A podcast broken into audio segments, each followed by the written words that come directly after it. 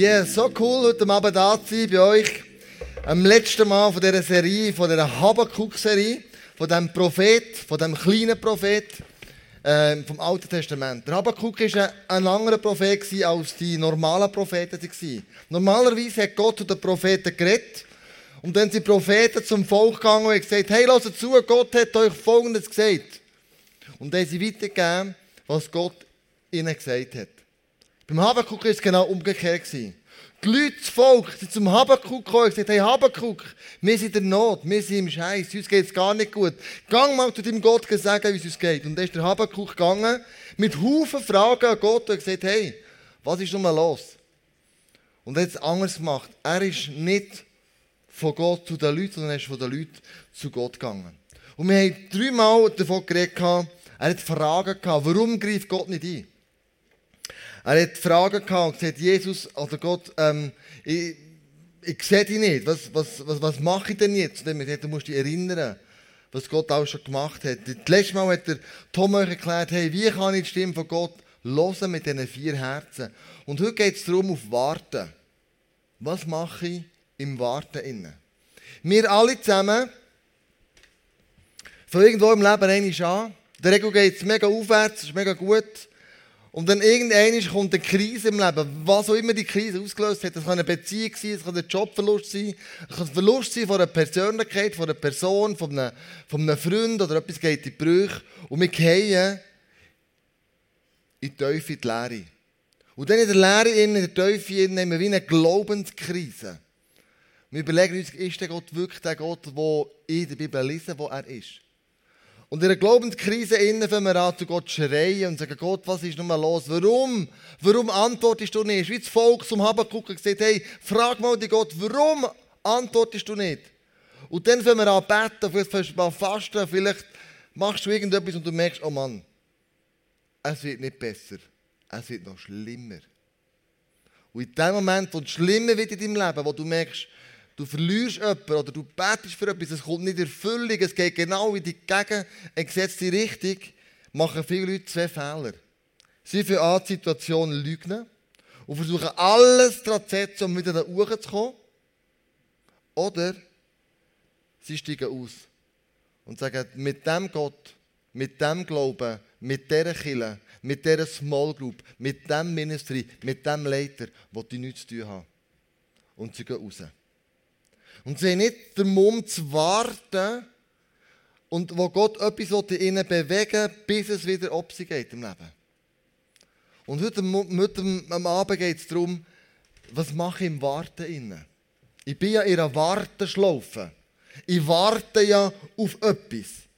Und im Habakkuk 2, Vers 3 steht, denn was ich dir jetzt offenbare, sagt Gott zum Habakkuk, wird nicht sofort eintreffen, sondern zur festgesetzten Zeit. Es wird sich ganz bestimmt erfüllen. Darauf kannst du dich verlassen. Und jetzt warte geduldig, wenn es noch eine Weile dauert. Ich weiß nicht, wie es dir geht mit Warten.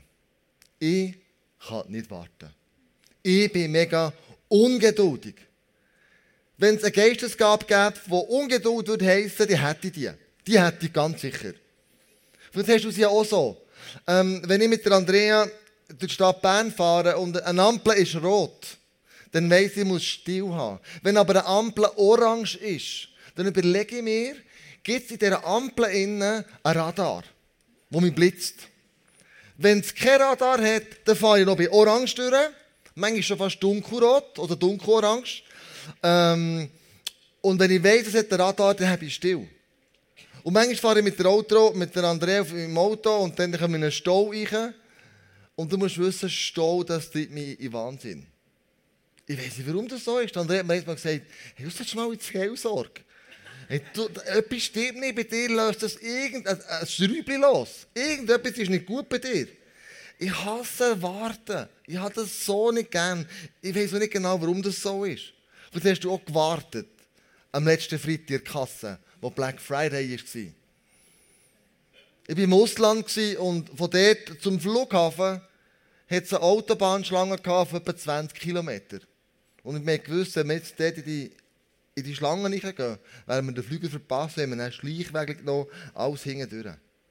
Du wartest vielleicht auf einen Zug. Du wartest auf das Tram. Du wartest beim Treffpunkt auf eine Freundin oder Freund, auf einen Partner. Hast du gewusst, dass es in Bern eine Wartzahl gibt am Bahnhof? Wer kennt die Wartzahl von euch? Wer weiß noch? Ich bin letztes Mal neben durchgelaufen, danke vielmals, und dachte, ups, das ist ja der Wartzahl. Ich habe gedacht, wenn sie den Bahnhof umbauen, haben sie den eliminiert und den eh nicht mehr braucht. Vielleicht bist du im Leben an so einer Wartzahl inne. Du hockst auf einer Bank und du wartest. Und du wartest. Und du wartest. Was machst du jetzt, wenn du so auf einer Bank hockst? Du wartest vielleicht auf eine Beziehung. Du wartest auf eine Lohnerhöhung. Du wartest auf einen Karrieresprung. Du weißt, du bist in einer Warteschlaufe inne. Was machst du denn, wenn du wartest? Und ich möchte heute ein paar Antworten geben, was man machen könnte, wenn man wartet.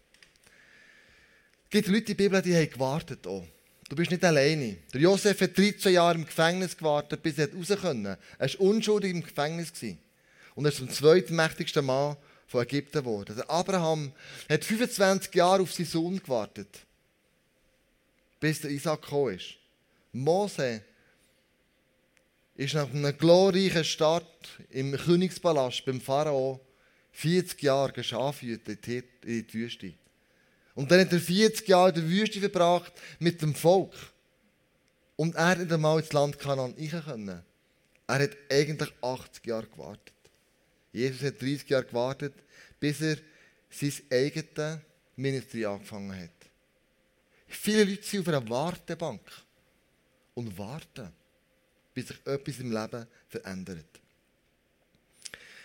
Aber Sachen, die ich darauf warte oder noch nicht sehe, heisst auch nicht, dass sie nicht existieren. Also Gott hat so eine Angewohnheit und er sagt, schau, ich habe es gesagt. Und dann wart, bis es eintrifft. Wie er am Habakkuk gesagt hat. Er hat gesagt, schau, ich sage dir jetzt etwas, aber dann wart geduldig, es dauert noch ein Weile. Wart. Du siehst es jetzt noch nicht, aber es wird eintreffen. Und so ist so eine Schwimmerin gegangen in Amerika, der Florence Chadwick hätte geheißen. Das war eine Weltklasse-Top-Athletin.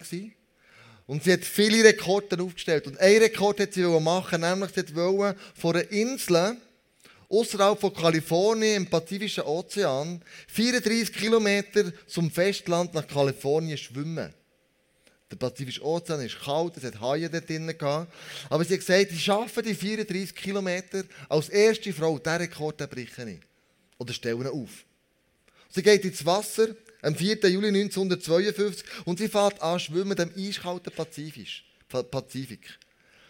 Und sie schwimmt und schwimmt und es kommt Nebel. Und ihre Beiboot, wo ihre Mutter und ihre Tränen drin ist und die Leute, die ab und zu ins Wasser schießen, um die Haie zu verscheuchen, schwimmt sie weiter. Aber der Nebel macht sie fix und fertig. Und sie fragt im Beiboot nach etlicher äh, Zeit, die vergangen ist, ich kann jetzt wirklich ins Beiboot kommen, ich kann ins Beiboot, ich, ich kann nicht, mein Mann nicht mehr. Und ihre Mutter und ihre Trainer sagt, Florence, gib nicht auf. Es ist nicht mehr weit, gib nicht auf. Aber sie sagt, ich kann nicht mehr. Und sie steigt ins Beiboot und bricht den Rekord ab. Sie hätte nur noch 800 Meter gebraucht, bis sie am Strand war. Und der Reporter fragt sie später, warum das sie abgebrochen hat. Und ihre Antwort war, es war der Nebel. Wenn ich das Land hätte sehen können, hätte ich es geschafft. Der Nebel raubte mir den Mut. Manchmal ist es im Glauben ja auch so. Der Glaube ist ja so definiert, dass du etwas erahnst, erhoffst, aber du siehst es noch nicht. Im Hebräer 11, 1 steht, was ist also nun der Glaube? Er ist das Vertrauen darauf, dass das, was wir hoffen, sich erfüllen wird. Und die Überzeugung, dass das, was man nicht sieht, existiert. Sie hat einen zweiten Versuch gemacht, ein paar Jahre später, Und hat sich innerlich vorgestellt, wie sieht der Strand aus, wo ich wieder drauf her schwimme. Wie sieht die Küste aus? Wie sieht ein bisschen Land aus, wo ich wieder herkomme? Und es ist auch wieder Nebel gekommen. Aber das Mal hat sie es geschafft. Sie hat vor dem inneren Auge gehabt, wie es aussieht, wenn sie mal wieder dort sind. Und das hat ihre Kraft gegeben. Und bei unserem Glauben ist es so. Wenn wir Glauben auf dieser Wartebank hocken, dann müssen wir im inneren Auge sehen, wo will ich her? Es sieht jetzt so nicht danach aus. Mein Umfeld ist noch nicht so. Vielleicht wartest du, dass du gesund wirst. Vielleicht wartest du, dass du einen Karrieresprung machen kannst. Vielleicht wartest du auf eine Freundin, auf einen Freund. Vielleicht wartest du, keine Ahnung, was du wartest, aber du wartest auf etwas, auf einen neuen Job vielleicht. Aber solange du den dir nicht vorstellen kannst, kriegst du auch keinen Glauben in dir. Florence hat gewusst, wie, das, wie, das, wie der Strand aussieht, wie das Ufer aussieht, wo sie hergehen Und im Nebel innen hat sie gewusst, so sieht das aus. Und das hat ihr Kraft gegeben, beim zweiten Mal den Versuch zu schaffen. Unter den gleichen schwierigen Umständen.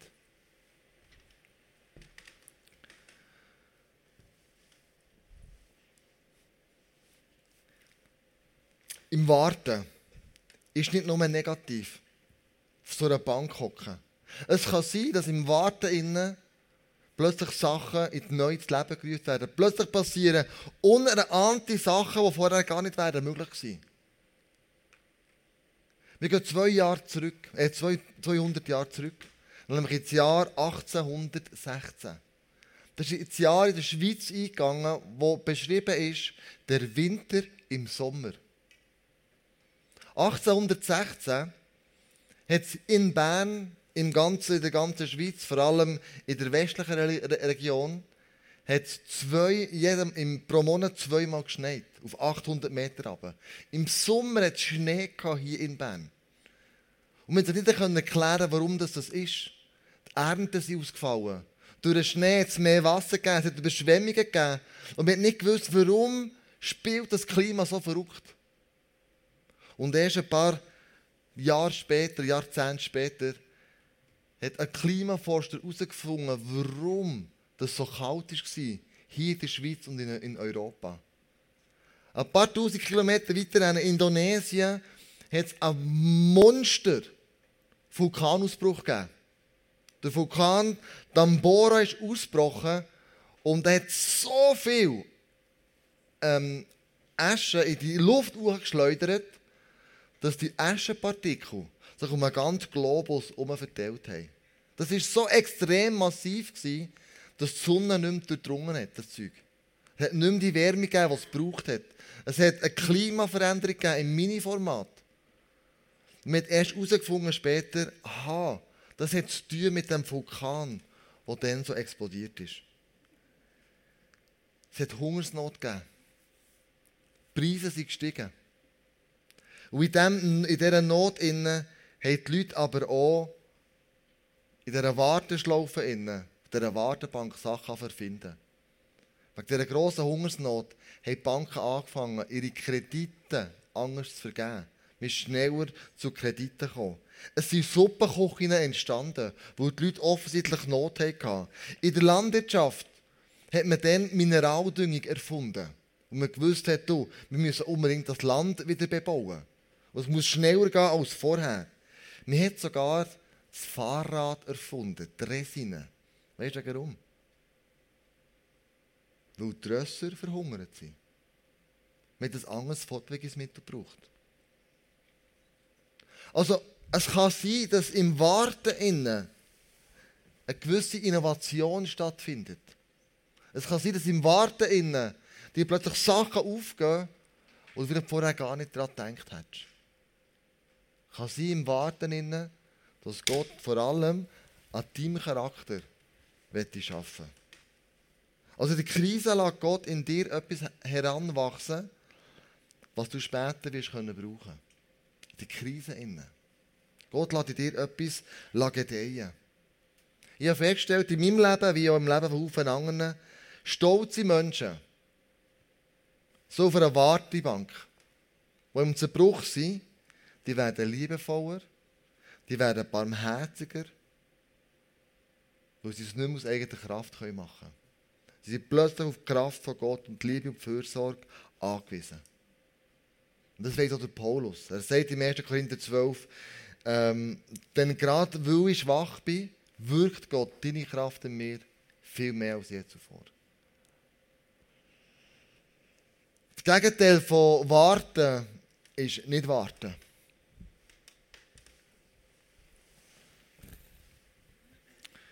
Wir warten nicht mehr gern. Wir sind eine Instant-Gesellschaft geworden. Wir haben gerne Erdbeere. Egal in welcher Jahreszeit. Jetzt sofort habe ich Lust nach Erdbeere. Ich habe Lust nach Heidelbeere. Ich habe Lust nach, nach irgendetwas. Und wir fliegen es ein. Von Spanien, von Südafrika, von Australien. Spielt gar keine Rolle. Weil jetzt im Moment das Bedürfnis, das ich habe, will wir gestillt haben. Wir sind nicht mehr bereit zu warten. Zum Beispiel auf saisonale Früchte. Wir sind nicht mehr bereit, ähm, eben zu warten. Sondern wir die natürlichen Prozesse einfach übergehen. Wir wollen sofort essen. Wir wollen sofort Sex haben. Wir wollen sofort einen Baum, den wir im Garten haben.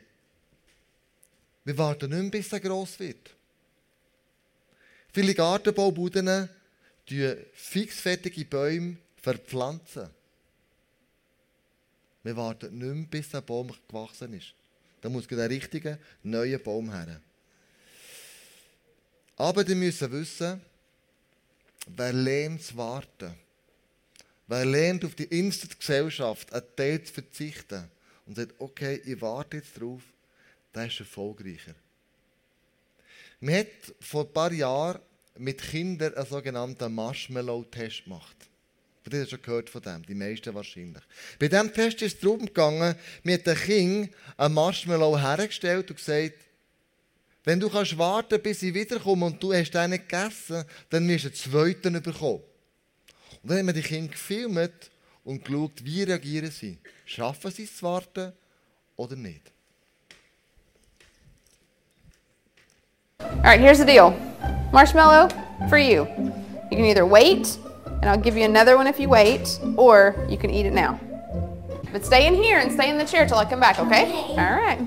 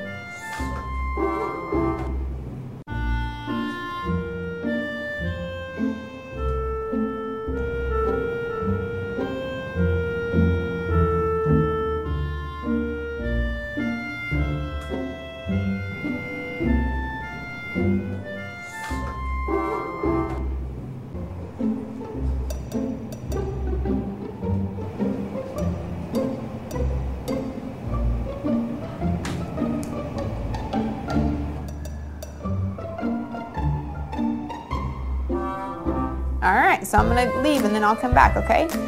So you can either eat it right now or you can wait. Either way, okay? Okay.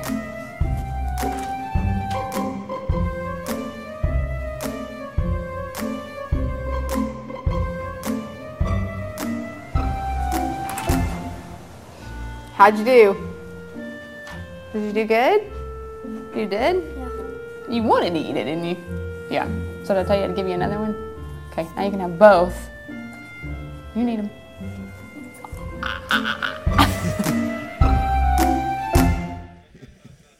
Wow! Woo! Witzig an diesem Test ist, der äh, Walter Mischel hat das gemacht und er hat die gleichen Kinder 25 Jahre später das Interview gemacht mit ihnen. Wie haben sie das Leben gemeistert? Die, die können warten bei dem Marshmallow-Test und die, die nicht haben können. Und hat folgende interessant herausgefunden. Er hat nämlich herausgefunden, dass die, die können warten in ihrem Leben zielstrebiger waren, erfolgreicher und haben stabile Beziehungen bauen Sie sind mit Rückschlägen besser zurechtgekommen. Sie können besser handeln den Frust und den Stress und sie Versuchungen besser können widerstehen als die anderen. Und ihre schulischen Leistungen waren höher, gewesen, überdurchschnittlicher als von denen, die nicht warten konnten. Also offensichtlich, im Warten innen passiert etwas. Im Warten innen passiert Charakterbildung. Gott ist viel mehr interessiert an deinem Charakter als an deiner Leistung. Darum kann es sein, dass zwischendurch er dich lädt, einfach warten. Er ist interessiert an deinem Charakter, er ist interessiert daran, wie du dich entwickelst. Er ist interessiert an dem, wo du bist und was du machst. Ein Warteschlaufen dort hin muss nicht der Horror sein. Vielleicht fühlt sich das im Moment ja so an. Aber es hat eine andere Absicht dahinter. Vielleicht möchte Gott in deinem Charakter etwas freisetzen. Etwas machen. Etwas, wo du in dieser Warteschlaufe hier innen im Moment noch nicht siehst. Aber du findest eine total schlimme Situation und es ist auch schlimm, ist keine Frage. Aber Gott möchte im Warten in deinem Charakter etwas verändern. Wie warte ich denn? Wie mache ich das? Am Habakkuk, Habakkuk sagt folgendes: Habakkuk 2,2. Was ich dir in dieser Vision sage, das schreibe in deutlicher Schrift auf Tafeln. Andrea und ich führen schon lange, seit Jahren, immer so ein Jahresbuch. Jedes privat für sich selber. Mit den meistens nennt er das Jahresmotto, da kleben drauf, wissen wir, auf welchem Jahr das ist. Und wir schreiben in das Buch rein, alles, was wir von Gott hören, alles, was wir in der Bibel lesen, alle Prophetien, die wir bekommen, von Freunden, von Kollegen, von euch, von, von, per Mail, per Telefon, was auch immer es ist, schreiben wir hier ein. Warum? Hast du auch schon erlebt, dass du Sachen vergessen hast, ganz schnell? Gott hat das Wunder da in dir, Gott hat dir etwas aufgezeigt, Gott hat eine Verheißung gegeben. Und weil wir in einer Instant-Gesellschaft leben, ist er schnell weg. Gott sagt am Habakkuk, schreib alles auf, damit du nicht vergisst, was ich alles schon gemacht habe und was ich noch wieder tun. Ich rede zu dir. Schreib alles zusammen auf. Und ich möchte dich ermutigen, wenn du eine Message hörst, ist mir eine App entwickelt vom ICF, dass du alles, was du aufschreibst, das bleibt dir einfach viel besser mit Untersuchungen gemacht, mit, mit, mit Soldaten hat man Vorträge gehalten. Wir haben sie nichts aufschreiben, dann hat man sie ganz viel aufschreiben. Aber wenn man sie nichts aufschreiben am nächsten Tag haben sie nur noch, nur noch 20% gewusst vom Vortrag. Einen Tag später noch 10%. Am dritten Tag haben sie nicht mehr vom Vortrag, alles vergessen. Aber die Soldaten, die Notizen machen haben am dritten Tag noch 80% vom Vortrag können wiedergeben Du machst dir Mut. Schreib Sachen auf. Bei einer Predigt, schreib auf. Gott redet jetzt in diesem Moment zu dir. Kann sein durch mich, kann sein durch irgendjemand anderes. Aber schreib das auf, damit du es nicht vergisst. Im Warten aufschreiben hat, gibt schlussendlich einen riesen Schatz von Gottes Reden in deinem Leben. Im Warten kann es aber auch Herausforderungen geben. Ein Gewitter zieht auf. Und da gibt es so zwei Arten, wie ich mit Gewitter im Warten umgehe. Entweder hast du mehr den Kuh-Style oder du hast mehr den Bison-Style. Der Kuh-Style ist dann, wenn sich die Kuh, wenn das Gewitter kommt, dreht sie ihr Viertel dem Gewitter entgegen und läuft davon. Sie macht aber Überlegungsfehler. Sie läuft dem Gewitter davon, das Gewitter kommt über sie hinweg. Das heisst, Sie ist mega lang im Gewitter drin. Sie ist mega lang in den Problemen, sie ist mega lang in den Herausforderungen drin. Weil sie das Falsche macht. Der Bison macht es ganz anders. Der Bison-Style ist, der sieht das Gewitter kommen und er geht dem Gewitter entgegen und wenn es da ist und blitzt und donnert, hat er den Gring runter und dann geht er durch das Gewitter durch. Ist zwar im Moment heftiger, Aber die Zeit, die drinnen ist, ist viel kürzer. Das heisst mit anderen Worten, wenn Herausforderungen kommen, sag denen nicht davon. Mach nicht den Kuhsteil. Es wird länger, wirst du in der Leidensphase drin sein. Sondern ich möchte dich ermutigen, mach den Bisonsteil. Das könnte heissen, du gehst einem Problem entgegen. Das heisst, du gehst für die Seelsorge ganz aktiv. Du gehst in ein Coaching, du sagst, hey Jungs, oder in der Small Group sagst, hey, ich habe ein Problem. Ich komme nicht mehr weiter. Und du gehst dem Problem, den Herausforderungen entgegen und lässt einfach wie Vogel- Strauß-Politik über dir zusammenbrechen und der Sturm geht dann schon irgendwann mal drüber hinweg. Sondern du hast einen Bison-Style, du gehst dem Gewitter entgegen. Und sagst, ich möchte das Problem angehen. Ich will nicht mehr warten. Warum warten? Römer 5, 3 bis 4. Wir freuen uns auch dann, wenn uns Sorgen und Probleme bedrängen. Hallo? Wir freuen uns auch dann. Bison-Style. Wenn uns Sorgen und Probleme bedrängen, denn wir wissen, dass wir dadurch lernen, ah, geduldig zu werden. Geduld aber macht uns innerlich stark und das wiederum macht uns zuversichtlich in der Hoffnung auf die Erlösung. Also warten auf dieser, auf dieser Wartebank heisst einerseits, Gott schleift meinen Charakter, ich werde geduldiger und mit dieser Geduld wird mein Glaube grösser. Das heisst der Bibelvers. Also warten ist nicht nur eine pure Katastrophe, sondern warten kannst du aktiv angehen. Du kannst Herausforderungen annehmen, du kannst es aufschreiben. Du kannst dir ein Bild malen wie die Zukunft könnte sein. Das passiert alles im Warten drinnen. Und wenn der Glaube gebildet wird im Warten, dann werden plötzlich ganz grosse Sachen passieren. Durch den Glauben hat der Noah in 120 Jahren die Arche gebaut, obwohl nie Wasser herum war. Tiere sind erst nachher gekommen, nach dem Bau. Durch den Glauben hat der Abraham seine Heimat verlassen und ist zum Segen geworden für ein grosses Volk. Durch den Glauben sind die Mauern von Jericho eingebrochen. Nicht beim sechsten Mal, beim siebten Mal. Durch den Glauben ist das Volk Israel durch das Rote Meer durchgezogen. Es hat sich geteilt.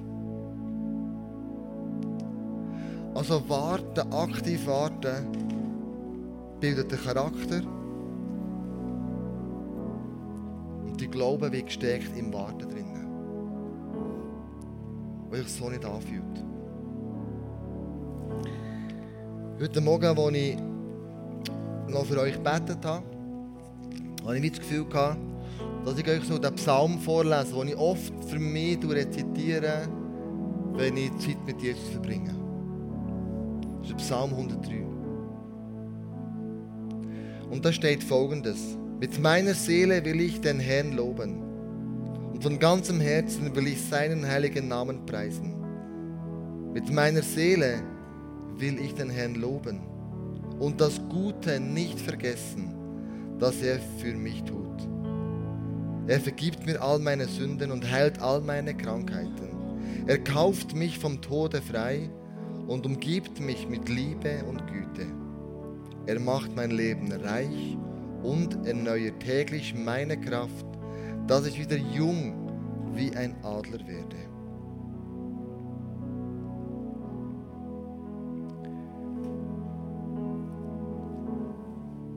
Im Warten macht der Gott Verheißungen.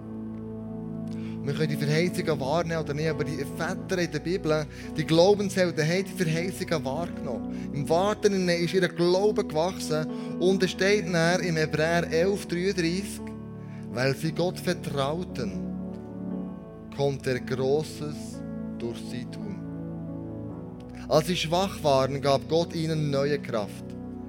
Weil sie sich auf Gott verließen, vollbrachen sie wahre Heldentaten und schlugen die feindlichen Heere in die Flucht. Und im 2. Korinther 5, Vers 7 steht, denn wir leben im Glauben und nicht im Schauen.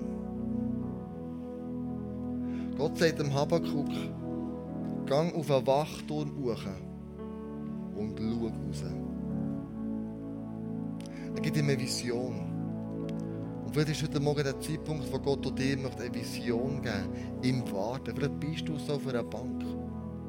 Und du bist am Warten. Und du weißt, auf was du sollst warten. Aber Gott sagt, hey, gang auf den Turm hoch. Ich möchte dir zeigen, was könnte durchgehen. Ich könnte dir zeigen, wo du die nächsten paar Jahre könntest vielleicht schaffen oder wo du, was immer du auf das, was du wartest, wo könnte die Erfüllung gehen. Aber es gibt einen, der auf dieser Wartebank schon lange auf dich wartet. Das ist Jesus. Er wartet jeden Tag, dass du dich neben ihm hockst und sagst, hey, ich bin auch wieder da. Ich weiss, ich war ein bisschen lang weg. Ich weiss, ich war ein bisschen mühsam. Ich weiss, ich habe nicht so in unserer Beziehung geschafft. Aber dann sagt Jesus, hey, so cool bist du da, Klösel. Hey, cool, ich habe mich so gefreut. Ich, warte schon Wochen auf dieser Bank, bis du wieder kommst. Aber dass du da bist, ist mega cool. Und in diesem Moment merke ich, hey, mein Vater ist immer sensationell. Im Warten möchte er meinen Glauben stärken. Im Warten möchte er meinen Charakter schleifen. Im Warten hat er mit mir etwas vor. Er sagt, Klaus, mach doch noch mal die Warteschlaufe. Ich bin noch nicht fertig mit deinem Charakter. Ich bin noch nicht fertig mit deiner Ungeduld. Ich bin noch nicht fertig mit was immer es ist. Und dann merke ich, ich habe mich so einen guten Vater, der so gut meint mit uns. Der so ein Ja hat über dein und meinem Leben, trotz unserer Fehler und trotz unserer Ungeduld und trotz dem, was wir allem falsch machen, sagt er, hey, schau, du bist mein geliebter Sohn und ich bin dein Vater. Was wir miteinander machen möchten, ist in einem Song innen ein Gebet sprechen. Und der nächste Song heisst, du bist ein guter, guter Vater. Du schaust zu mir. Ich bin der, wo ich bin, weil du ein guter Vater bist. Und lass uns miteinander aufstehen und unserem guten Vater den Song singen. Als Gebet. Stehen wir auf miteinander. Unsere Worship-Band wird schon, wird schon anfangen singen. Bist ein guter, guter Vater. Und du bist ein wunderbarer Gott im Himmel. Und singen wir diesen Song zusammen aus Gebet. Unserem Gott im Himmel.